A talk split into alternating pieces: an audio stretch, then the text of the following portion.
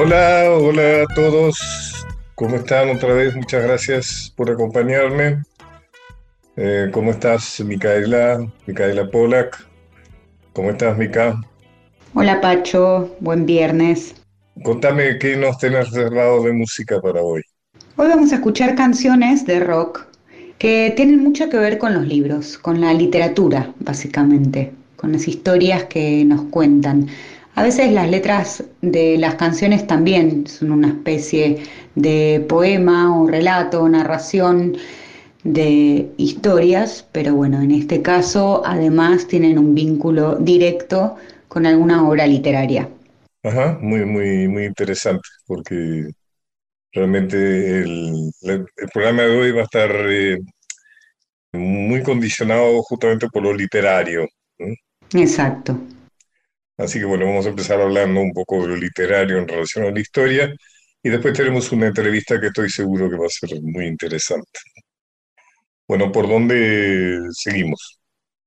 Si le parece, empezamos con el libro más famoso y más vendido de la historia, el bestseller por excelencia, que además fue el primer libro impreso por Guggenheim, que es nada menos que la Biblia, obviamente, y que Box Day tomó como una obra integral para su disco del mismo nombre y que tiene distintas, distintos pasajes de la Biblia retratados de una manera maravillosa. La verdad es que cada vez que se escucha alguna parte de ese disco hay que escucharlo entero porque cada una de las piezas es realmente necesaria. Vamos a escuchar Profecías por Vox Day de su disco La Biblia.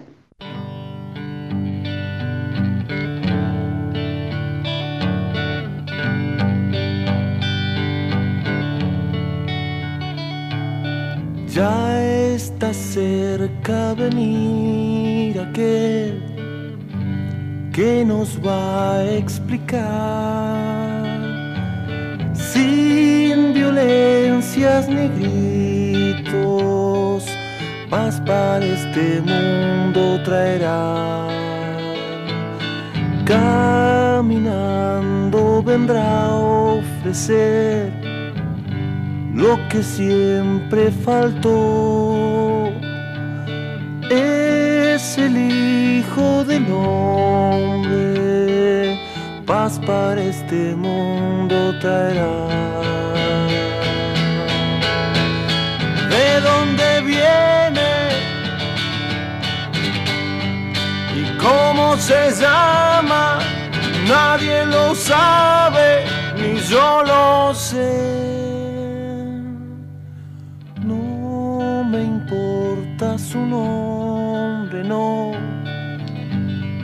Cómo nacerá. Lo importante es que viene, trae la oportunidad. Mucho más fácil es creer, mucho más que matar por ser hombre soy tonto, busco fe donde no está. Las cosas predichas ya se han cumplido, hoy yo las predigo y se cumplirán.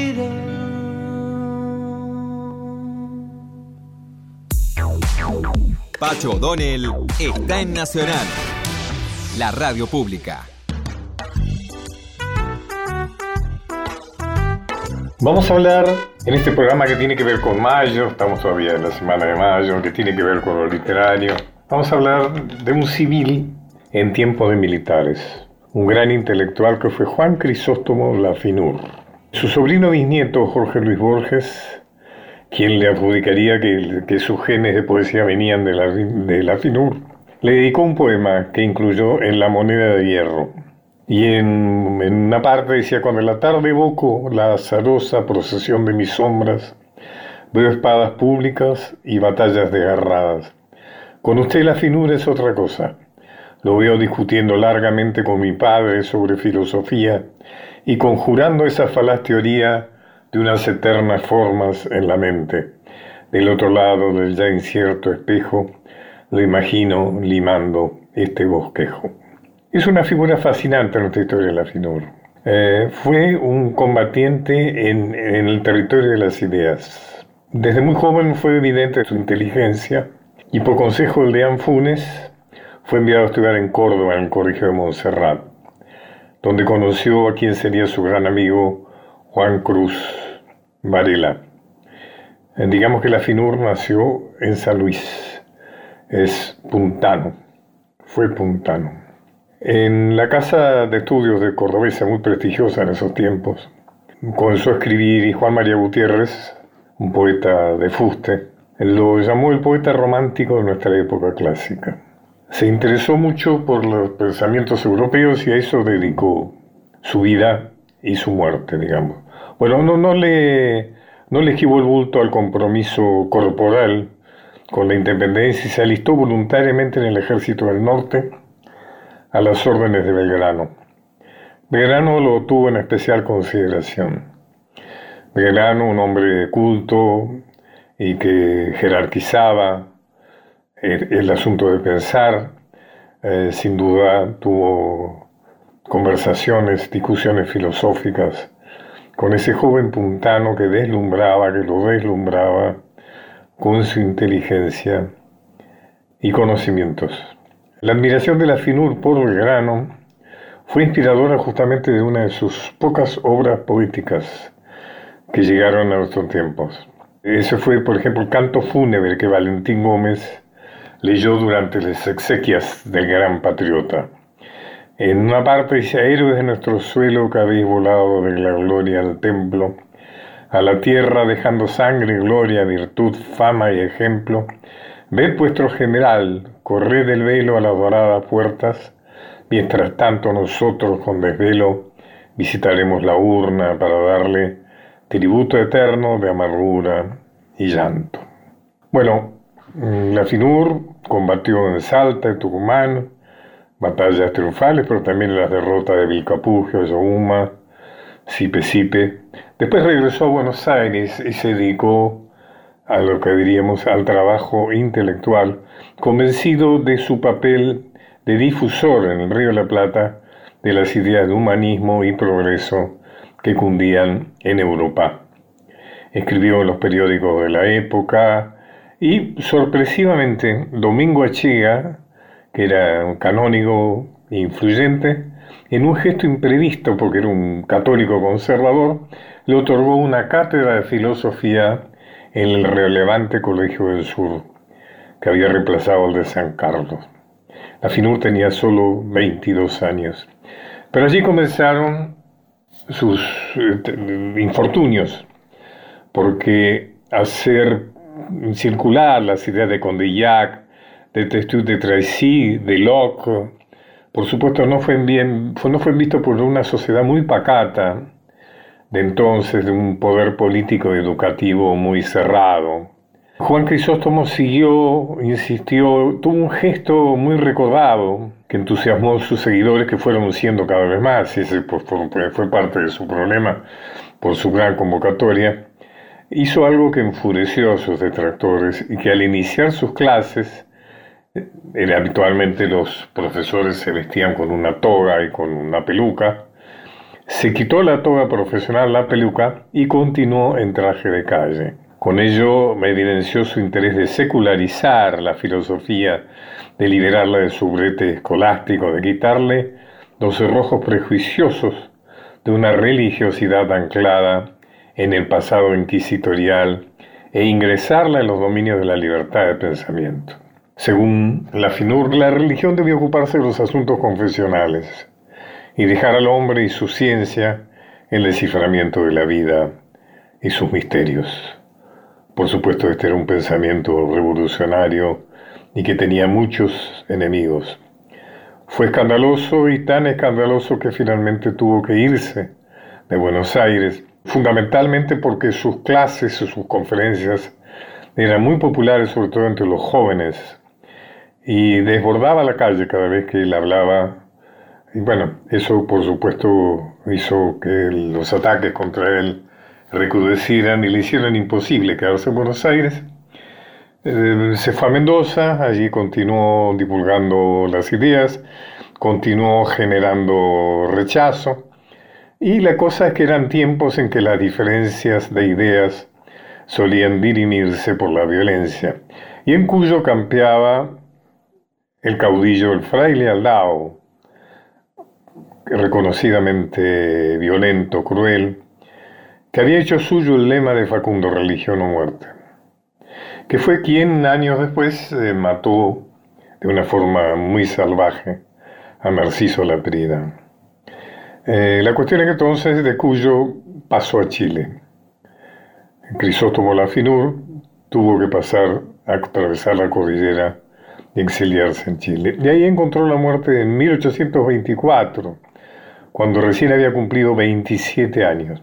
Supuestamente murió al caer de un caballo, a pesar de que era un jinete experto.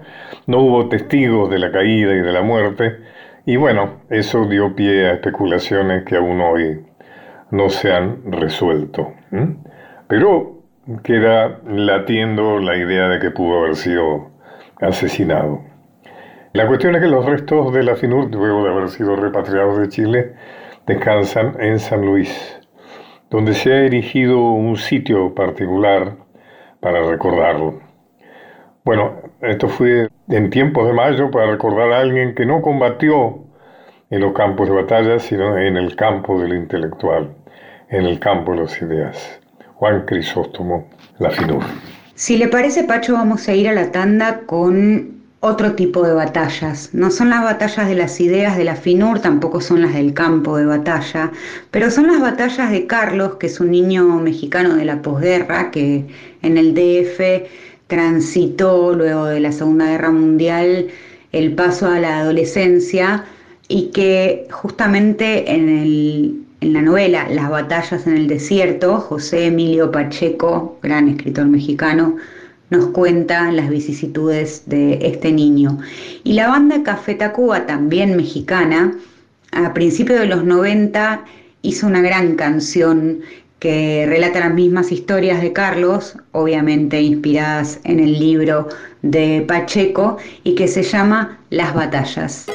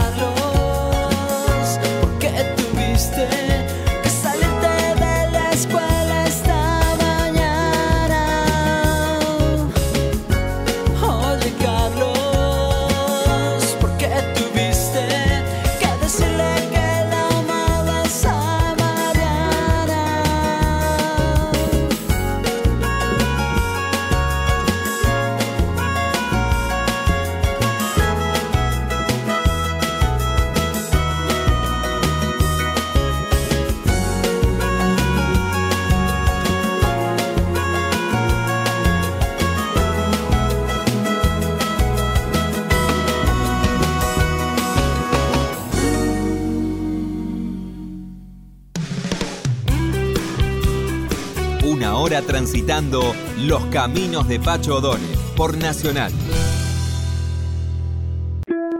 Continuamos con Los caminos de Pacho O'Donnell.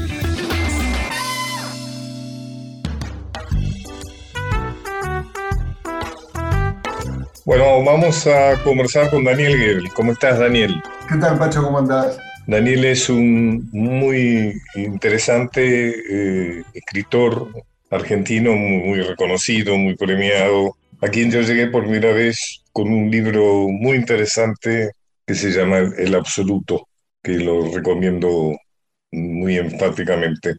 Bueno, Daniel, has escrito muchas cosas, ¿no? realmente tienes una producción bastante importante. Estoy viendo acá la lista de tus novelas y son como 20, ¿no? O más o menos 20, una veintena. Sí, sí un poquito más, entre uno y otro libro andan, entre los 20 y los 30, sí.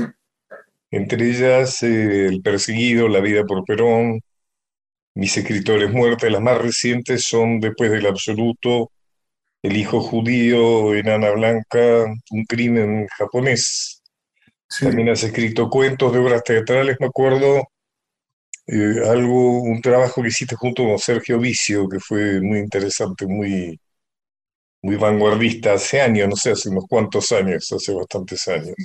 Con, Vicio estrenamos dos obras de teatro, una La China y otra El Amor. La China, exactamente, exactamente.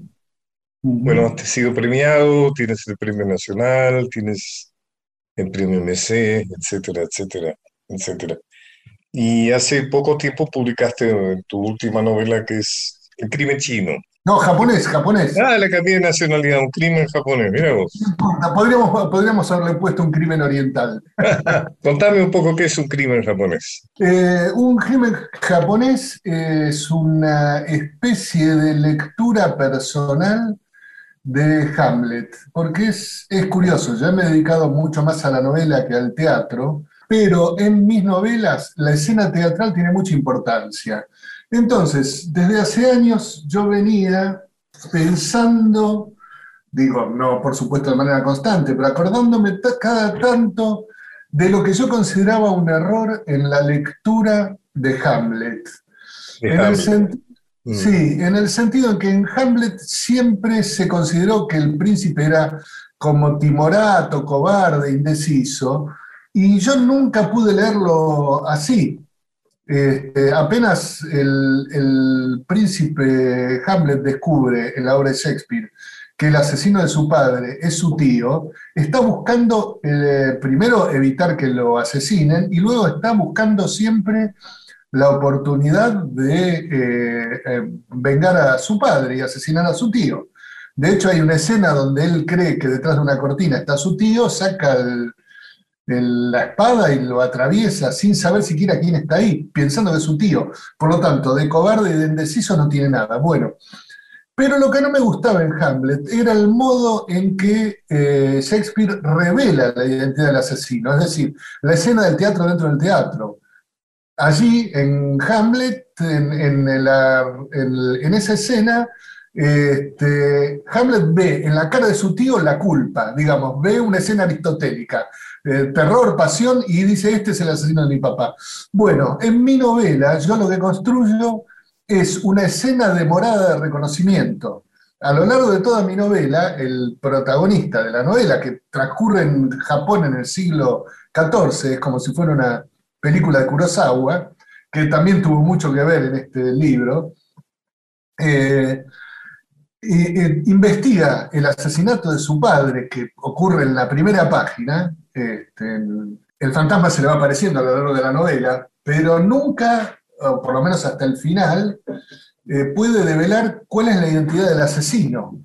En ese sentido, es una novela policial antipolicial, porque tampoco se sostiene la novela en la revelación de un enigma, como en una novela policial clásica, donde cuando uno sabe quién es el asesino después de haber sido engañado sucesivamente, la novela se terminó. A mí lo que me interesó es construir una lógica de sentido y destino, ¿no? donde un sujeto eh, atraviesa buena parte de su vida buscando una venganza que no puede realizar y experimentando la política, el amor, el deseo, este, y también la Argentina, porque de alguna manera esa novela es una especie de atravesamiento de cierta fantasmática argentina. Es una gran audacia, por decirlo, bueno, es un desafío, digamos, para ubicarlo en el Japón del siglo XIV, ¿no? O sea, es, es algo eh, te, interesa particularmente Japón en esa época, digamos? Me, mira, me interesa la literatura oriental. Eh, mi autor favorito es Junichiro Tanizaki.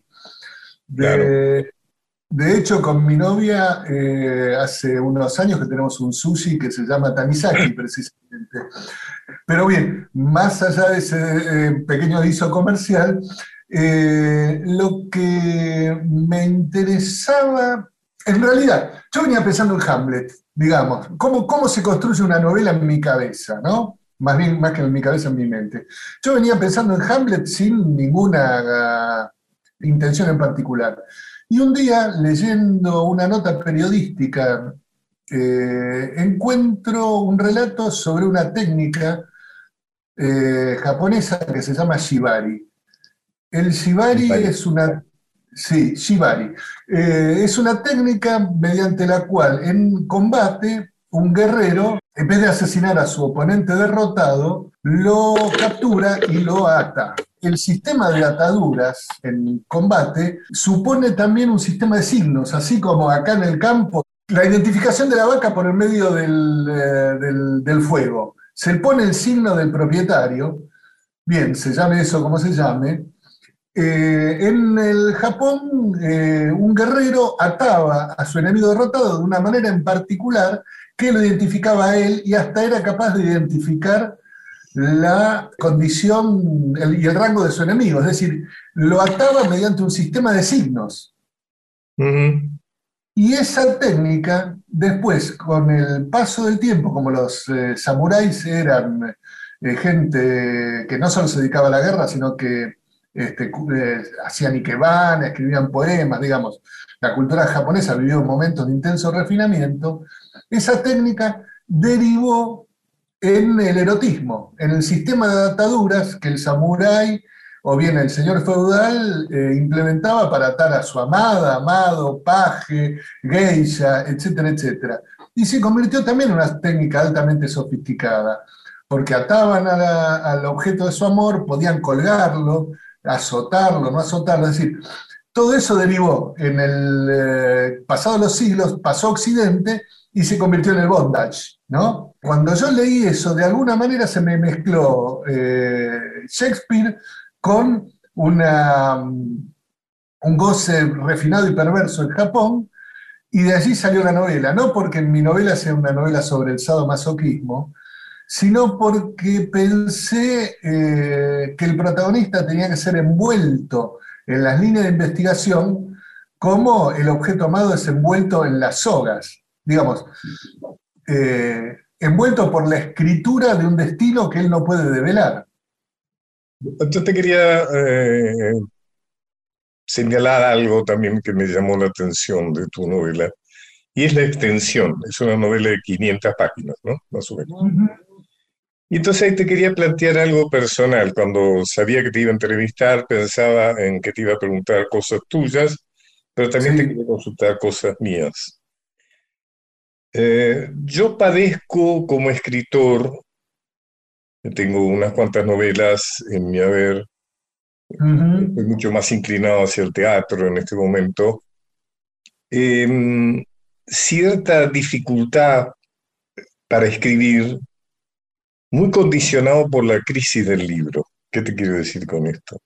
Cuando yo voy a un aeropuerto, por ejemplo, y veo que de 80 personas hay 60 mirando su, su celular, cuando antes estaban leyendo libros, cuando uno ve eh, lo, lo, breves que son las ediciones actualmente, lo poco que se lee, para decirlo, eh, eh, no solo por la crisis económica, sino por una crisis específica del libro,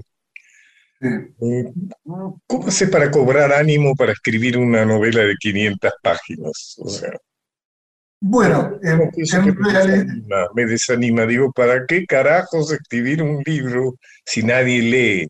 Además, he hecho una investigación muy dramática, con un resultado muy dramático. Y es que consultando con libreros amigos, la conclusión es que los libros se compran fundamentalmente para ser regalados, claro, no para ser leídos. Es decir, el libro es un regalo eh, prestigioso, relativamente barato en relación a otras cosas.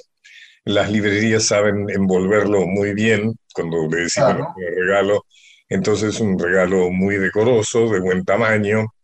Eh, ¿cómo haces para escribir una novela de 500 páginas? pese a todo. Es decir, cuando me siento a escribir un libro, primero ignoro por completo la extensión que va a tener, la voy descubriendo en el curso de la escritura, y porque me interesa hacer eso más que hacer otras cosas. O sea que es un don o una ofrenda, no es un, la escritura no es una práctica de intercambio en el sentido de que entrego este libro y recibo tanto dinero. Eventualmente uno puede cobrar un anticipo, pero si uno establece una relación entre el tiempo que invierte en un libro y lo que cobra, está no te lo decía en términos económicos, ¿no? Sino más en en términos, relación a los lectores. términos de sentido prácticamente, ¿no? Es que el sentido es, es propio del acto mismo de la escritura. Uno escribe porque se siente mejor escribiendo que reescribiendo. Eh, en términos personales, eh, cuando yo no estoy escribiendo durante un tiempo más o menos largo, las personas que me conocen me dicen, anda a escribir porque estás insoportable. Qué lindo, qué lindo. ¿no? Este, entonces, sí, hay, hay, hay una frase de Héctor Liberal, el liberal, Libertela, no sé de dónde salió el lapsus, doctor, este, que dice, ah, ya sé de dónde viene. La frase dice, donde hay un interlocutor, he allí un mercado. Ajá. O sea, un lector, Un un lector. lector ya eh, satisface la expectativa del encuentro con el otro, porque después de todo, ¿qué son multitudes? Y así nos encontramos nosotros con nuestros lectores. Me imagino que a usted pasa lo mismo. Alguien que te escribe y te dice, Pancho, leí tu último libro y estoy extraordinariamente conmovido, o no, o me gustó, o me gustó menos. Ahora, el teatro, que vos decís que estás eh, poniéndote en órbita con eso de nuevo, supone otra relación, ¿no? Porque tenés la evidencia del público día tras día, función tras función. El teatro hay algo muy interesante, claro, depende de, de la neurosis, ¿no? De cada uno. Mm, Hay algo que a mí me, me apasiona del teatro es el hecho grupal, es decir, la, la creación grupal, ¿no es cierto? Además, sí, el, el teatro, sobre el teatro marginal, yo siempre he hecho teatro marginal, es eh, un conjunto de locos, digamos, ¿no? Sin ninguna expectativa económica, es más como para satisfacer eh, profundos sentidos de vida, digamos, ¿no? Que se juntan para llevar adelante un proyecto que tiene que ver con la creatividad y demás. Eh, a mí me, quizás porque en el fondo soy un solitario y, y siempre me ha costado mucho eh, relacionarme con los demás, que hay algo ahí de profundamente eh, comunicacional que me apasiona de lo teatral. Y por supuesto que estoy en este momento dejando de lado el producto final, ¿no es cierto? Que es también muy interesante. Pues hay una relación directa con el público. Y eso sí. también es generoso, ¿no? O sea, la idea de que gusta o no gusta, el aplauso o el tomatazo, digamos, todo eso que es, que no pasa estrictamente en lo, en lo literario. O sea, vos hablas del encuentro con el lector. En general es muy raro, ¿no? El encuentro con el lector, es muy infrecuente que uno se Sí. encuentre con, con lectores, ¿no? Bueno, hay, hay, es infrecuente que uno se encuentre físicamente, tal vez, pero ahora, por medio de estas redes que suprimen la lectura, por otra parte, eh, uno se encuentra con gente que a uno le escribe. A mí, francamente, poca gente. Me parece que no hay un vacío perfecto, digamos, en esa relación entre el, el- el artista, el artista, su obra y el público. Este, y estoy de acuerdo con, con vos en que eh, algo del encuentro con los actores, con el director, con el iluminador, y después con el público es interesante. Yo, eh, bueno, entre las que escribí... Una experiencia que yo no he tenido, que es la del guion cinematográfico, ¿no? ah, yo hice alguno. Es interesante eso, ¿no? Yo no, nunca... Es interesante, es lindo el... el...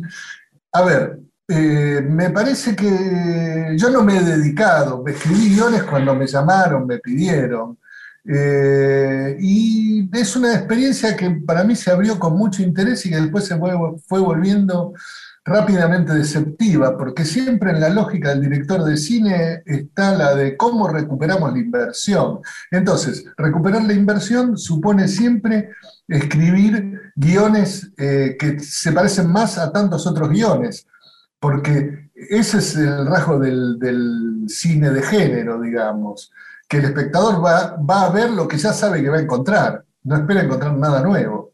Entonces, para escribir guiones donde en general no me han pagado mucho, no me han pagado nada, que no me satisfacen en eh, la totalidad porque suponen un encargo y además pasa mucho tiempo porque entre que un guion se escribe y la película se filma pueden pasar años y entonces siempre hay que retocarlo, etcétera, etcétera. Yo, el último guion que escribí con una directora de cine, este, nos encontramos, qué sé yo, tardamos como 15 años en total. Y yo le decía, pero, qué sé yo, ya entre un llamado tuyo y otro, yo ya escribí tres novelas, ya soy otro escritor. sí, sí, sí, eso sí, sí. Sí. Y además, en términos de satisfacción personal, un guion es como un cuento breve y una novela es una sinfonía. Es, eh, es, notable lo que decís, porque yo he vivido la experiencia de que se ha hecho alguna película sobre algún texto mío, por ejemplo, una obra de teatro mío, eh, El Encuentro de Guayaquil, y también a lo largo de varios años fatigosos, esforzados años. Y después uno ve una pequeña crítica donde alguien mm, destruye ese proyecto, ¿no? Realmente, este crítico tiene idea del esfuerzo, la pasión, el tiempo que se puso. Bueno, eso no tiene por qué ser, ser, tener un buen resultado, puede ser de todas maneras, puede ser una mala película, pero digo, no es una crítica a la persona que puede comentar negativamente una película así tan trabajosamente realizada. Pero es impresionante, ¿no? Cómo se juega de pronto en, en, en, un momento, en, en, una opinión, ¿no es cierto?, de tanto esfuerzo, de tantos años, como decimos. Y sí, pero ahí hay un malentendido que no, me parece que no, no hay manera de salvar. ¿Te acordás en el prólogo, no me acuerdo si era Los Siete Locos o Los Lanzallamas, que Art decía, voy a dejar de mandar mis libros a las redacciones para que los critiquen porque este libro que yo escribí entre este, entre el humo de las redacciones y robándole horas al sueño, etcétera, etcétera, después alguien en 15 minutos lo despacha. Y entonces, la respuesta del crítico podría ser, ¿y qué querés que yo para comentar tu libro me pase tanto tiempo como vos lo escribiste? Y no, no hay relación, no hay relación de equivalencia. Digamos, uno sacrifica muchas cosas para escribir o para producir una obra de teatro, o para dirigirla, etcétera, etcétera, y un crítico tiene que cerrar la nota en media hora porque se la pidió el jefe de redacción. Y además, dada la, la, la, la, menesterosidad, por llamarlo de alguna manera, que tiene en general la producción argentina, teatral, cinematográfica, ante la dificultad, digamos, de poder promocionar ya en términos de mercado, eh, es tan decisivo el comentario, la crítica, ¿no? Es tan escasa, además, es tan decisivo que alguien no, pasa eso cuando eh, tenés todo un aparato promocional que está ocupado de convencer a la gente de que compre esa película o que compre sobre el teatro. Eh, bueno, pero esas son cosas a los cuales entraría dentro de la primera pregunta que te hice. Bueno, de todas maneras vale la pena escribir, según vos y a mí me afecta, a mí me afecta. Eh, ¿Cómo te fue con la pandemia, Daniel? ¿Pudiste escribir, crear?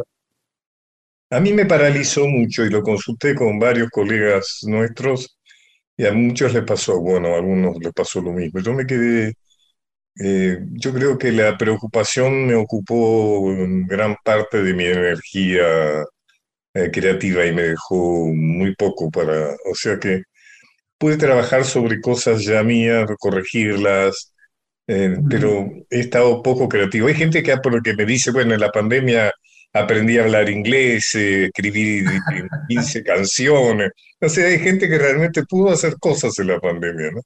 Yo no, muy poco, mucho menos de lo que hubiera deseado.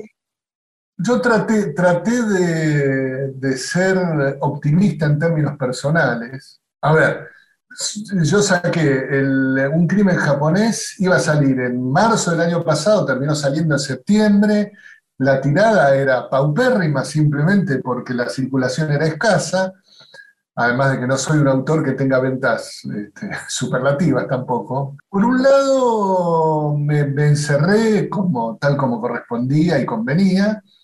Por otro lado, no dejo de percibir la pulsión y el goce de muerte que hay en televisión hablando de esos temas, es siniestro. Sí, sí, sí, sí. ¿no? Es una cosa horripilante. La dinámica, estoy hablando con Daniel sí. La, dinámica entre, para, decirlo sencillamente, entre el oficialismo y la oposición es espantosa, me hace, eh, me hace acordar a los tiempos de Ilia, donde, donde había una especie de confabulación de hegemonías destinadas a voltear un gobierno que además ahora, viste, bien o mal está enfrentando la, pandemia. Digo, pero no, no, no, no quiero hablar de política, porque además tampoco es, que sea oficialista. Digo, creo que, que, está en juego de algún modo la supervivencia del, país y de la vida de la gente. Y yo me encerré a, a, escribir. Por suerte, después de algunos meses de incertidumbre, me encontré con la posibilidad de una novela y en eso estoy. Pero claro, este, perdí contacto con gente, este, visiblemente, este, veo poco a, mi hija porque tengo que cuidarme, tengo que cuidarla. Este, no, no, estoy en, no estoy en el punto más dramático de, la situación. ¿Seguiste dando clases? sí, sí, Sí, doy talleres literarios virtuales. ¿Cómo es, eso, de dar? Mm, ¿Qué te pasa a vos con, eso de enseñar a leer o escribir, o no sé cómo, se, cómo lo llamas vos? Lo que puedes llamar grupos de estudio, grupos de literaria. Creo, yo, creo que la. Primero, yo no diría que estoy enseñando, pero creo que se trata de transmisión y que lo, que lo más importante en cualquier actividad es la transmisión de una pasión. Eh, y eso se nota tanto en un taller literario, este, donde se percibe que cuando el otro se entusiasma, yo me entusiasmo, las cosas funcionan, ¿no? Se crea como un circuito de energía ligada al asunto que nos convoca.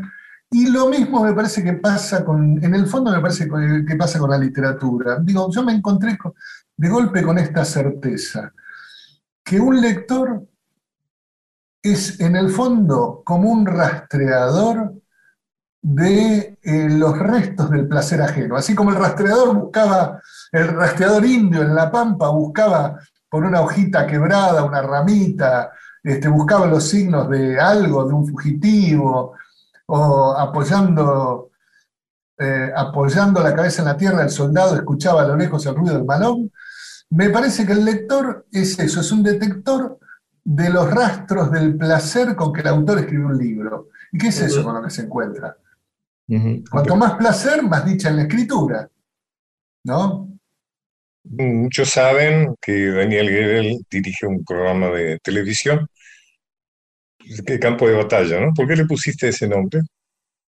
La verdad es que estuvimos con el productor, que también es escritor, Héctor Gómez, este, buscando el título durante varios meses y después cayó la idea eh, de que la literatura es, un, es eso, es un campo de batalla, es decir, es una zona de conflicto donde hay estéticas, eh, poéticas y personas en disputa por eh, el lugar de colocación de su obra en el mundo, ¿no? Lo cual es en algún sentido también dramático, digo, volviendo a lo que hablábamos antes, porque uno construye un, un mundo, entrega después un original y se convierte un libro más en el mercado, es decir, una cosa más entre las cosas que uno colocó en el mundo, ¿no? Y sin embargo, esa cosita fue un mundo para uno. Es un programa muy interesante, lo recomiendo, está en el canal de la ciudad. Vos me recordarás ahora exactamente qué día y qué hora. Mira, en realidad, para ser franco, el programa hace dos años que no se graba. Lo que dan son repeticiones constantes. No importa, pero es interesante. Yo lo veo con frecuencia, inclusive a veces. Eh, me pasa como me pasa con todo. No, em, no me gusta cuando el entrevistado o el participante se pone eh, demasiado, em, eh, demasiado importante. O sea, viste, cuando, cuando ha presentado que escribir es algo muy importante que tiene que ser justificado y que permite una serie de, reflexiones muy complejas. Eh, tengo la misma reacción que cuando, cuando escucho a un sociólogo o a un músico creyendo o convencido de que lo hace, de lo que hace de extremada importancia y de significación. Pero bueno, eso también forma parte de lo literario, ¿no es cierto? Pero eh, me parece muy interesante, además de alguna manera es prácticamente el único programa que hay en la televisión que trata sobre libros. Bueno, pero está el de Cristina Mucci, Los Siete Locos también. Sí, sí, es más general, digamos, Cristina y el de Quiroga también. Son más, temas más generales. No, no, no es una crítica hacia eso. No, no, esos eran distintos, sí. Daniel, ¿qué plan tenés ahora en lo inmediato? Estás escribiendo, me dijiste. Estoy escribiendo una novela que ahora pasa en Francia en el siglo XVII. Voy acercándome lentamente a la actualidad. Ajá, ajá. ¿Y cómo es? ¿Y qué puedes adelantarnos? Es, eh, mira, reconstruye de manera completamente ficcional un acontecimiento del cual no se sabe nada. Eh, por lo tanto, lo invento todo, y es, eh, narra la visita de un filósofo alemán a Luis XIV para proponerle un plan para invadir Egipto. Eh, en términos históricos, ese plan Luis XIV no lo llevó a cabo. Luis XIV invadió España, eh, Holanda, este, pero no, no se metió con Egipto. Pero ese plan lo llevó a cabo dos siglos después Napoleón. En, eh, eh, en, mi novela El Absoluto yo narro la, invasión a Egipto por parte de Napoleón y después de que terminé de escribir El Absoluto, me enteré de que ese plan preexistía. Así que en algún momento me dio ganas de volver a esa historia. Este, es como una especie de coletazo del absoluto, pero al mismo tiempo es una novela completamente independiente.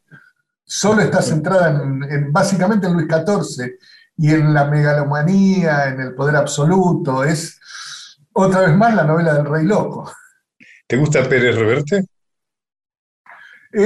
me interesa mucho Pérez Reverte. Además, lo considero como una especie de, antónimo mío. Porque en, eh, en, Campo de Batalla yo lo entrevisté dos veces.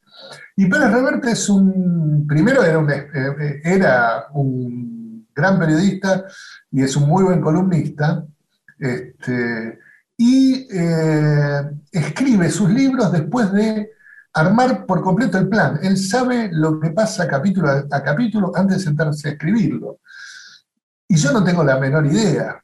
Yo me siento a escribir este, como me dijo una vez eh, hace relativamente poco tiempo Juan José Becerra, que es un autor algo más joven que yo, muy interesante, me dice, ¿para qué se va a sentar uno a escribir una novela si en algún momento esa novela no se va al carajo? ¿No? Es decir, si la novela no inventa su mundo independientemente de la voluntad del autor, ¿no? Y además hay personajes que desequilibran toda la novela, ¿no es cierto? Hay personajes que crecen o que toman cierta identidad absolutamente independiente de lo que el autor se propone, pero te produce un desequilibrio mm, de, todo lo que ya escribiste, ¿no? O demás, o sea, lo cual no, deja de ser complicado. Eh, Daniel, bueno, ha sido un gustazo, ¿eh? En serio, ha sido un gustazo. Eh, tengo, la no, sé, no sé si te, No sé si te eh, ayudé a, disipar alguna de tus angustias en relación a la literatura, pero al menos conversamos de ellas. Absolutamente, absolutamente, todo muy bien. Bueno, terminamos el programa con esto. Eh, le voy a pedir a, a, Micaela que cerremos con alguna de las canciones que ella ha preparado como literatura del rock. Y a todos les digo que nos volvemos a ver el próximo viernes a las 9 de la noche y que quédense, no se vayan de la radio porque ahora viene Felipe Piña. Nos vamos a ir con un cuento de Charles Bukowski, que es la mujer más guapa de la ciudad, y que Fito Páez retrató en, en, un tema que conocemos mucho, también es de los 90, se llama Polaroid de locura ordinaria, y si no conociéramos el cuento de Bukowski, igual es una canción muy literaria porque tiene una gran historia que contar y nos vamos con esto que nos trae Fito Páez. Mica, muchas gracias, en serio. ¿eh?